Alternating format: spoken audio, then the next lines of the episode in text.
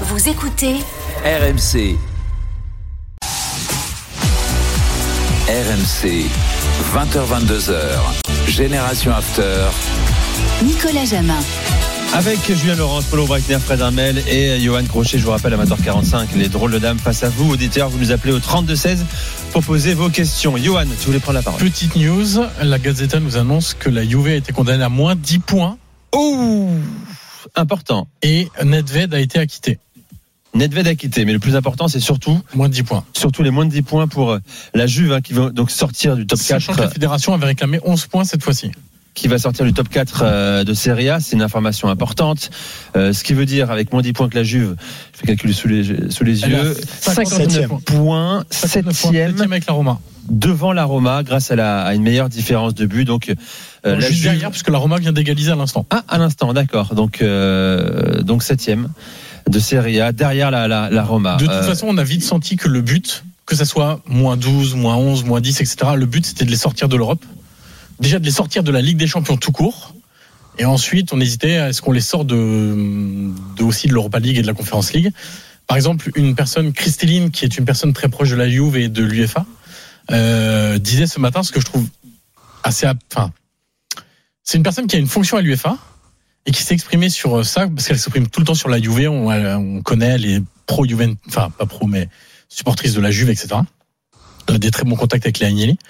Elle disait, euh, moi je pense qu'il y aura moins 15, euh, etc. Donc moi je trouve qu'une personne de l'UEFA qui s'exprime sur une sanction comme ça, alors qu'elle a, elle a une responsabilité quand même vis-à-vis de l'UEFA, je trouve ça un petit peu bizarre. Et c'est le sentiment, c'est tout de suite dit, oula, si elle, elle nous dit que le but c'est de les sortir de la Coupe d'Europe, c'est que c'est vraiment ce qui va se passer parce qu'elle, elle est au courant de tous les dossiers de la Juve à la fois en Italie, à la fois au niveau de l'UEFA.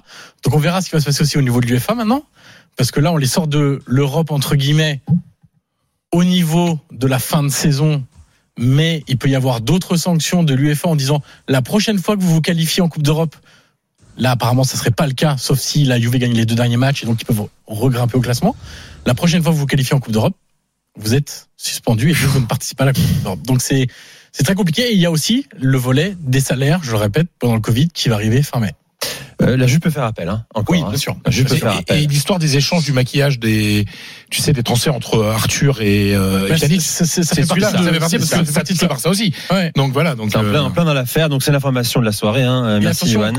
Moins 10 points pour la Juve qui glisse à la 7 place. Quand on est 7 en Serie A, on se fait un barrage de Ligue Europa de Conférence. Conference League, ouais, exactement. Ça peut dépendre aussi de ce qui va se passer en fin de saison. Si la Roma gagne euh, l'Europa League, si la Fiorentina gagne la conférence, ils vont en UEFA. À ce moment-là, si tous les clubs italiens, par exemple, gagnent leur l'Inter gagne des champions. la septième place, je crois qu'elle saute, tout simplement.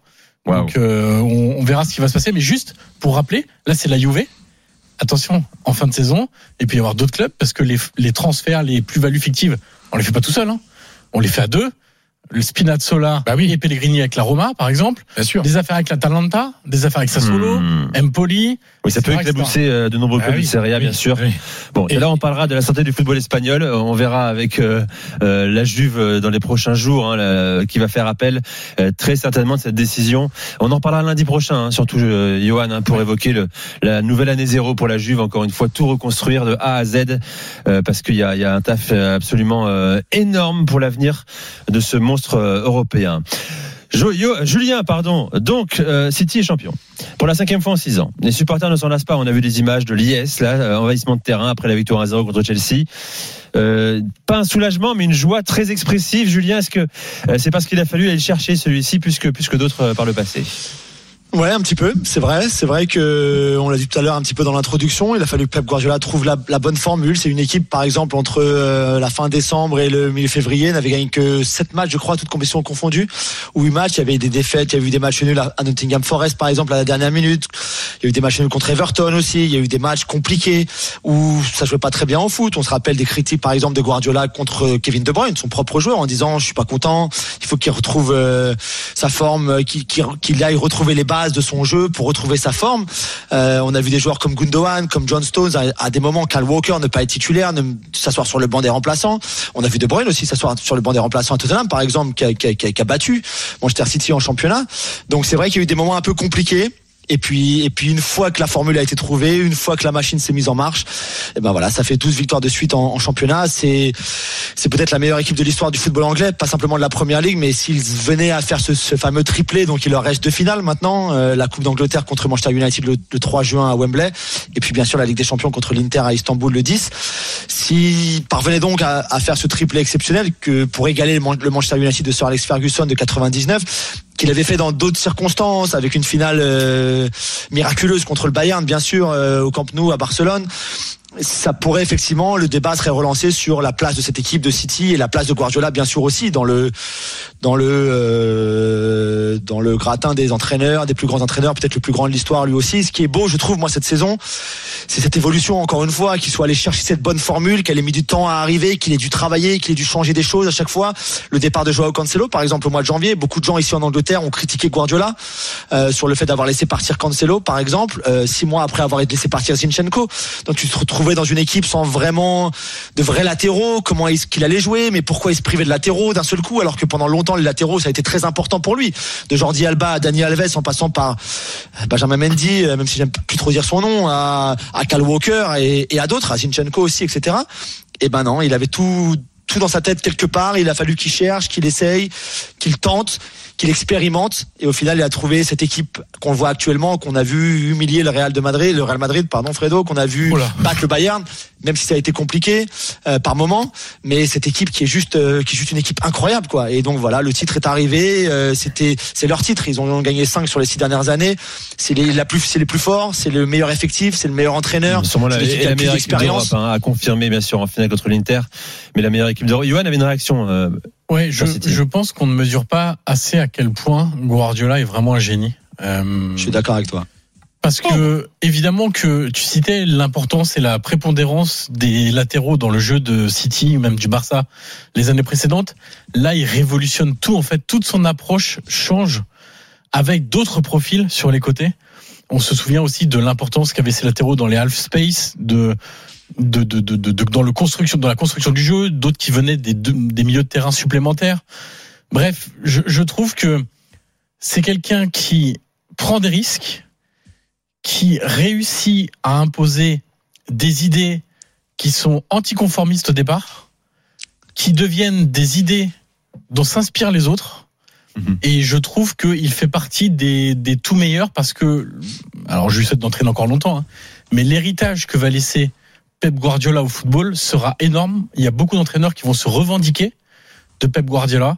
De, C'est déjà le cas d'ailleurs. C'est- Ouais. déjà- déjà, un Vincent mais- Compagnie mais- et puis. mais, mais Bien sûr, tous ceux qui ont eu les futurs entraîneurs, qui auront la vingtaine, etc., euh, qui vivent tout ça, etc., je, je pense qu'on a, euh, comme on dit là, il y a beaucoup de, de petits disciples de, de, de Bielsa, euh, parce que Bielsa maintenant est beaucoup plus âgé. On aura tous les petits disciples de Guardiola dans quelques années et ça sera formidable. Comme pour Régis Sebrise dans 20 ans également. Euh, Allez, allez, je, je suis quand même obligé de la Et de faire. Roberto De Zerbi En- en en- Italie. quand je vous écoute, là, c'est c'est- c'est uniquement pour être euh, le poil à gratter. Qu'est-ce que ce sera quand il gagnera trois Ligues des Champions de suite? On, on peut prolonger le débat Oui, on va prolonger le débat avec toi, Polo. Juste, tu parlais de Carlo Ancelotti, bien sûr, Zidane, Non, surtout. non, euh, Zidane, Zidane. de suite, C'est un vrai débat à faire. Est-ce que Zidane va faire des émules dans son dans sa carrière d'entraîneur autant que Guardiola? Je pense pas, Fredo, personnellement, mais bon. Non, parce que Zidane considère que les joueurs sont plus importants que l'entraîneur. C'est c'est pas- le cas. Guardiola a beaucoup d'importance à ses joueurs c'est- également aussi, je pense. Non, mais pour continuer euh, ce qu'a très bien dit Johan, euh, ce qui est extraordinaire dans cette équipe, c'est que euh, moi j'attendais l'explosion de Foden cette saison. Euh, et finalement, qu'est-ce qu'on voit dans son équipe? On a vu les quatre centraux hein, qu'il a mis en place, ce qui est quand même dans un jeu ultra offensif. Si tu veux, si tu commences à toi à mettre sur une feuille de papier ton 11 de départ, on va te dire bon, on va jouer d'une façon très offensive, etc. Tu vas pas mettre quatre centraux derrière, quoi. Et il, il met quatre centraux, mais on a oublié de parler des milieux offensifs. Grilich, à ma connaissance, à Aston Villa, si je m'en rappelle bien, il jouait 8, il jouait 10, il jouait un peu tout. Là, c'est, il, est, il joue, c'est un meneur gauche. Euh, Bernardo Silva, c'est pas un attaquant d'aile, c'est un meneur, à ma, à ma connaissance, de formation comme Kevin De Bruyne, et il le fait jouer comme ailier. Euh, c'est-à-dire qu'on pourrait très bien, on pouvait très bien s'imaginer en début de saison, Marès d'un côté, Foden de l'autre, et l'explosion notamment, notamment de l'anglais. Mais c'est pas ça, c'est que ça empêche pas le jeu de Manchester City d'être Mmh, magnifique. Son C'est-à-dire expression. que Grealish, je sais, il il fait, c'est pas qu'un meneur, c'est il fait autre chose. Donc l'expression collective, elle est géniale et encore une fois, c'est difficile de, de, de trouver un défaut à cette équipe alors que euh, j'ai pas vu. Ça fait combien de temps que j'ai pas vu trois euh, trois meneurs ou trois 10 entre guillemets parce que ça existe plus vraiment. Euh, Juste pour finir là-dessus, Julien. juste pour finir sur, après Johan et, et Polo, je- moi je pense, et je pense que ni Guardiola, ni les gens de son entourage très proches ne, ne l'avoueront un jour, mais je pense que la dernière innovation, donc celle d'avoir mis John Stones, euh, défenseur central, qui ensuite vient s'intercaler au milieu de terrain, euh, je pense qu'il a copié des Herbie euh, cette saison Mhm. pour créer le- la même petite boîte qui, que vous pouvez trouver. Euh, regardez, allez, allez analyser les matchs de, de Brighton et de Manchester City, enfin pas que de Brighton, hein, mais de toute la carrière de Deserbi. Et je pense que Guardiola, qui a toujours été très très élogieux envers Deserbi, encore plus depuis l'arrivée de Deserbi chez nous ici en Angleterre, je pense que de, de, de, de voir Deserbi faire ce qu'il fait. Et rappelez-vous, il y a pas très longtemps, il disait que que ce Brighton-là de Deserbi était la, la, la meilleure équipe de construction dans la, dans la construction du jeu de, de toute l'Europe actuellement. Meilleur que le Napoli, meilleur que son City, meilleur qu'Arsenal, meilleur que je sais pas moi le Bayern, qui vous voulez. Et, et je, je voilà, je serais vraiment pas surpris. Si, c'est pour vous dire à quel point c'est un c'est un génie qui parfois même se, se- trouve d'autres idées chez les autres, les applique à soi-même. Et c'est là et c'est là où c'est très fort parce que C'est une recherche Brighton joue différemment de tout à fait, ouais. Exactement. Euh, avec Brighton, hein, euh, bon, qui va sûrement finir européen hein, pour la première fois de son histoire, C'est Julien. Euh, c'est Ah, fait, fait. fait même, pardon, pour euh, Brighton, qui va découvrir la Coupe d'Europe la saison prochaine avec euh, avec De Zerbi. Euh, voilà les gars, on aura le temps hein, de revenir sur le travail de Guardiola, le comparer à celui de Zidane également. Il y aura pas mal de débats à faire au mois de juin, comme euh, vos championnats seront interrompus. On va bien s'amuser. On a beaucoup de thématiques à développer, on prendra le temps, euh, messieurs. C'est parti pour la première minute de la soirée. Euh, elle est pour Fred Hermel. On envoie la musique, Toto, s'il te plaît.